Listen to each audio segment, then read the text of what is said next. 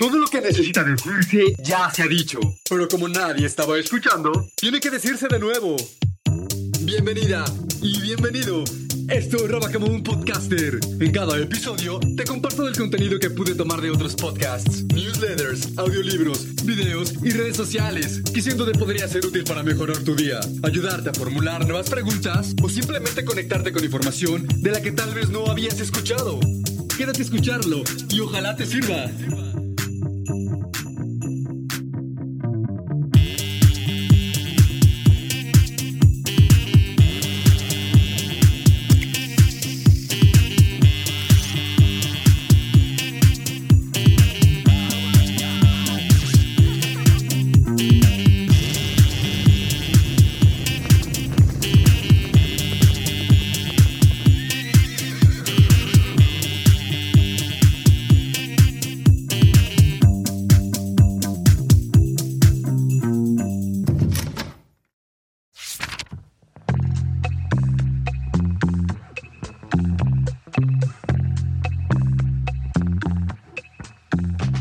Mujer, Podcast de la Vida Real presenta.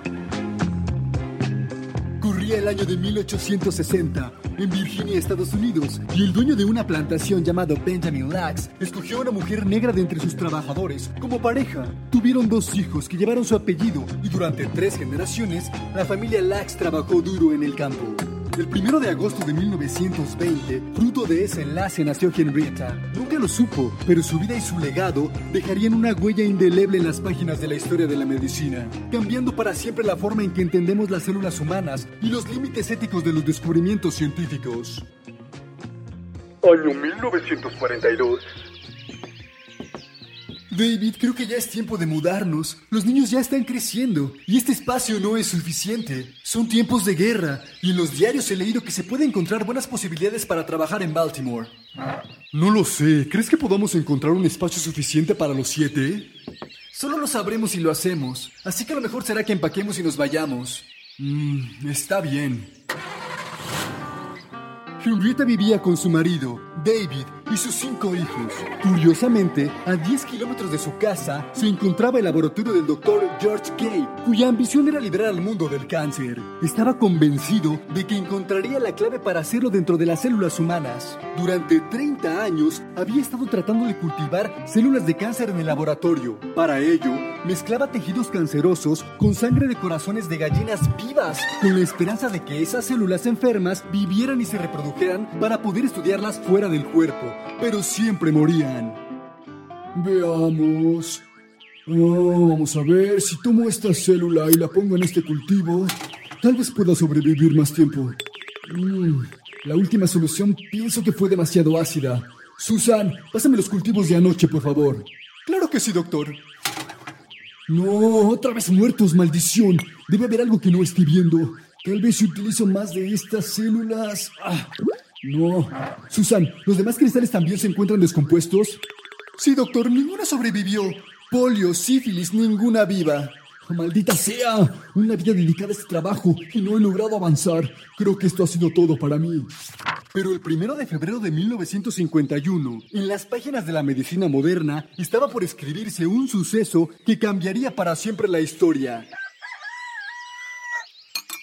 David, el desayuno está servido. Dile a los niños que ya se preparen. Está por salir el autobús. Bajo enseguida. Débora, ayuda a tu madre a poner la mesa. Ma, no encuentro mis calcetines. Los puse en la cómoda amarilla para que se secara. Para que se secaran. Oh, oh. Mamá, ¿te encuentras bien? ¿Qué te sucede? Creo que son cólicos. Pásame un vaso con agua. Mamá, mano, ¿qué tienes? ¿Qué tienes? No me espantes, por favor. No, no me siento bien. Tengo una una especie de punzada en el vientre. ¡Ah! ¡Ah! ¡Mi estómago! ¡Ah! Cariño, ¿qué te sucede? Siéntate, siéntate. Seguro no es nada serio. Anda, toma agua. Debbie, pásame las llaves. Vamos a llevar a tu madre al hospital. Mamá, no te mueras. Hospital Johns Hopkins, Baltimore, Maryland.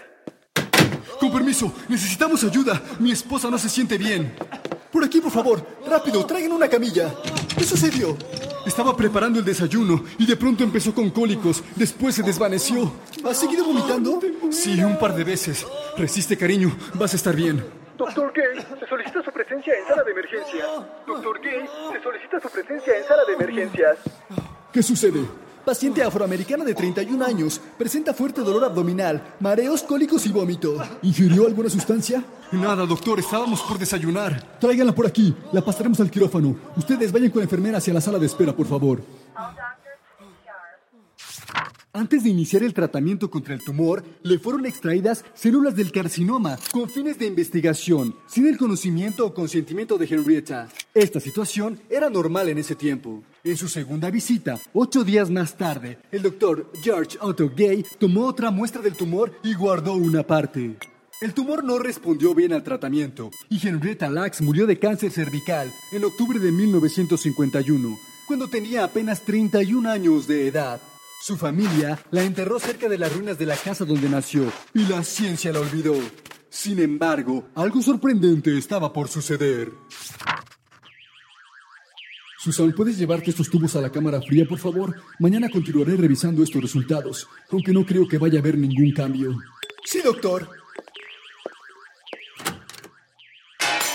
¡Oh, Dios mío!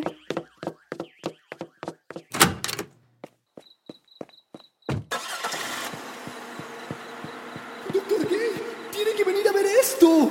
Oh, estoy muy cansado, mañana lo revisamos. Créame, doctor, no va a creer lo que acaba de suceder. No, no puede ser. Esto es real. ¿Pero cómo pasó esto? Es increíble. Era lo que había buscado todos estos años. Estas células no mueren. Son inmortales. Sí, sí, Eureka, lo conseguimos. ¿Y las demás muestras? Siguen vivas en todos los cultivos. Las células de Henrietta reproducen una generación entera en 24 horas y no han dejado de hacerlo. Por fin sí, esto cambiará la historia de la medicina. ¿Te imaginas todo lo que lograremos? Por fin tendremos células que se multiplican, capaces de sobrevivir fuera de un cuerpo humano, cultivarse y todo en cuestión de horas. Millones de vidas pueden ser salvadas. El doctor Gay había descubierto que las células retenidas en la unidad de cáncer del hospital podían cultivarse en el laboratorio indefinidamente. Hasta les dio un nombre, la línea celular HeLa, por las dos iniciales del nombre y apellido de Henrietta Lacks. Fueron las primeras células humanas inmortales que crecieron en un laboratorio.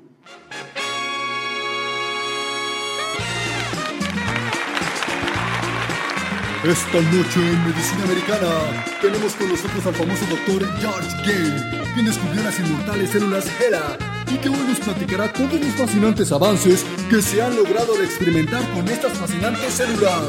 ¡Comenzamos!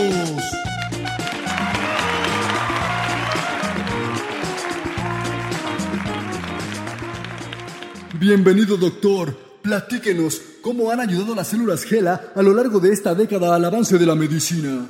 Gracias, Clark. Quiero comenzar diciendo que nunca había visto algo similar, ni lo he vuelto a ver jamás. Era un tipo muy especial de lo que resultó ser un tumor. La historia fue muy simple. Una mañana llegó la señora Helen Lay, de ahí el nombre de las células, quien había estado sangrando entre menstruaciones y tenía dolor abdominal, lo que no necesariamente era señal de cáncer. Cuando examiné el cervix, me sorprendí, pues no era un tumor normal. Era púrpura y sangraba muy fácilmente al tocarlo. Cuando las estudiamos, fuimos testigos del milagro, células que no morían nunca, y eso abrió un horizonte de posibilidades médicas.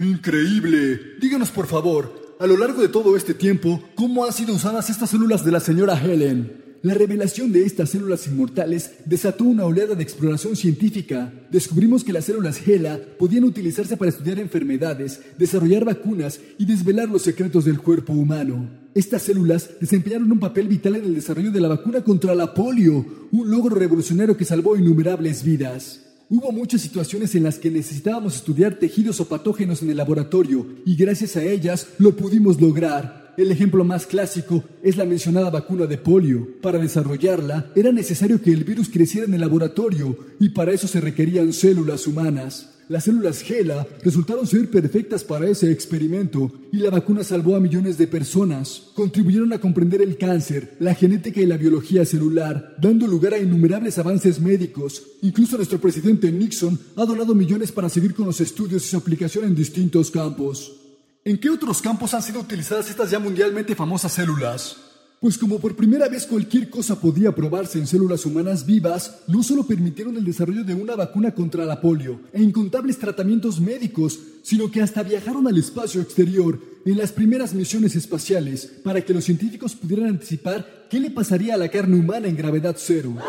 El ejército de Estados Unidos puso grandes frascos de células GELA en lugares en los que hacían experimentos atómicos. Además, fueron las primeras en ser compradas, vendidas, empacadas y enviadas a millones de laboratorios en todo el mundo, algunos de ellos dedicados a experimentar con cosméticos para asegurarse de que sus productos no causaban efectos secundarios indeseados. En resumen, Clark, se han ganado billones de dólares con bienes que han sido probados en las células GELA. ¡Asombroso! Vamos a una pausa. Ya volvemos.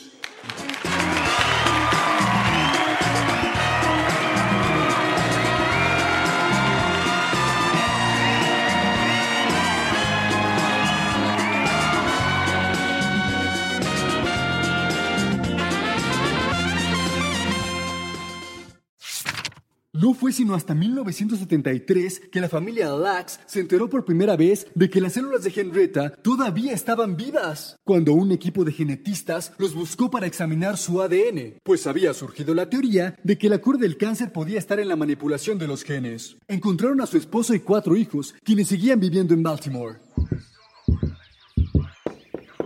Buenas tardes, buscamos a David Jr. ¿De parte de quién? Este, sí, bueno, venimos del hospital Johns Hopkins para tomarles unas pequeñas muestras de sangre. ¿A nosotros? ¿Y por qué o qué si me encuentro en perfecto estado de salud? Ah, bueno, es que, ¿cómo les explico? Tenemos partes de su esposa. Está viva en un laboratorio. La hemos usado en investigaciones durante 25 años. Ahora queremos examinar a sus hijos a ver si tienen cáncer. ¿Qué? ¿Qué diablos está diciendo? Señor David, para la BBC, díganos por favor, ¿cómo se enteró de esta noticia? Pues un día llegaron a tocar a mi puerta, tomaron muestras de sangre de todos los hijos de mi madre y nos dijeron que querían ver si lo que mi mamá tenía era hereditario. Estamos anonadados. Mi nuera preguntó, ¿están trabajando con las células de Henrietta? Y contestaron, sí, sus células todavía están vivas. Me quedé con la boca abierta. Y él me dijo que habían estado trabajando con ellas durante años. Nunca supimos. Es aterrador cuando lo piensas. ¿Cuánto de nosotros está allá afuera? Señorita Débora, ¿qué tienen pensado hacer al respecto? Cuando nos cuenta de lo que estaban haciendo con las células de mi madre, decidimos consultar abogados para averiguar si teníamos derecho a recibir dinero de la industria de la biotecnología. Investigué y me enteré de que las habían vendido a todas partes y quise saber quién se había enriquecido con las células de mi mamá. Estamos indignados. Lo único que queremos es que mi madre sea reconocida y que su nombre ocupe el lugar que le corresponde en el mundo de la ciencia médica.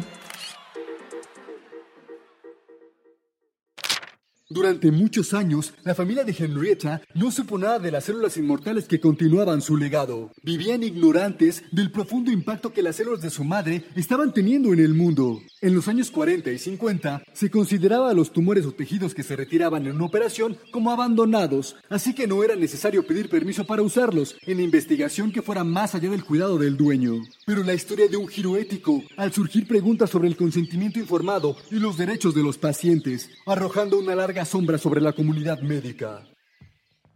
Desde que las células de Henrietta fueron puestas en producción masiva, han sido enviadas a científicos alrededor del mundo para investigaciones sobre cáncer, sida, los efectos de la radiación y sustancias tóxicas, mapeo genético y un número incontable de fines científicos. Las células GELA han sido empleadas para investigar la sensibilidad humana a cinta adhesiva, pegamento, cosméticos y muchos otros productos. Desde su descubrimiento, los científicos han producido más de 20 toneladas de células GELA, aunque aún no han descubierto por qué son tan particulares. Hoy hay más de 11.000 patentes que involucran estas células. Entre tanto, las células se han vendido en enormes cantidades y por cifras millonarias. La familia de Henrietta no tuvo la suerte en lo que concierne a una compensación. Su madre había muerto hacía demasiado tiempo.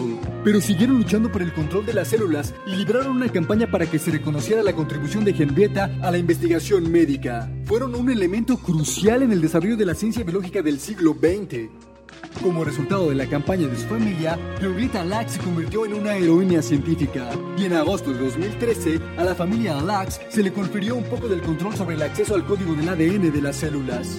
El legado de Henrietta Lacks nos recuerda la importancia de equilibrar el progreso científico con las consideraciones éticas. Su historia ha impulsado la normativa sobre investigación, subrayando la necesidad de transparencia, consentimiento informado y respeto por las personas que contribuyen involuntariamente al avance de la ciencia.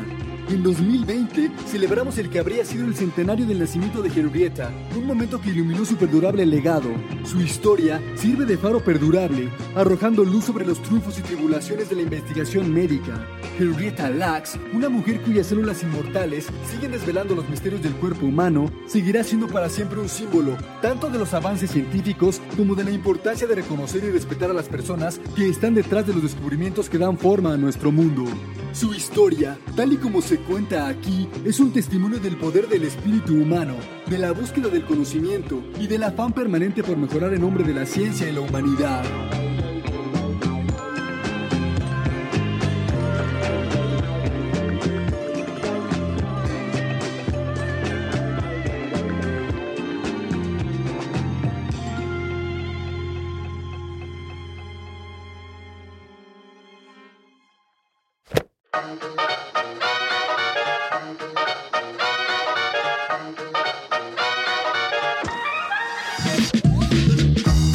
Esto ha sido todo por hoy. Gracias por haber llegado hasta aquí y haber compartido conmigo el valioso tesoro de tu atención. Si pudiste robarte algo que te sirvió, no olvides compartirlo con alguien más. Nos escuchamos la próxima semana. Si quieres puedes buscarme en redes sociales. A mí me encuentras en Instagram como arroba como un podcaster, en caso de que quieras compartir ideas con nosotros. Gracias de todo corazón y recuerda, si le robas algo a este universo, hazlo siempre como un artista. Adiós.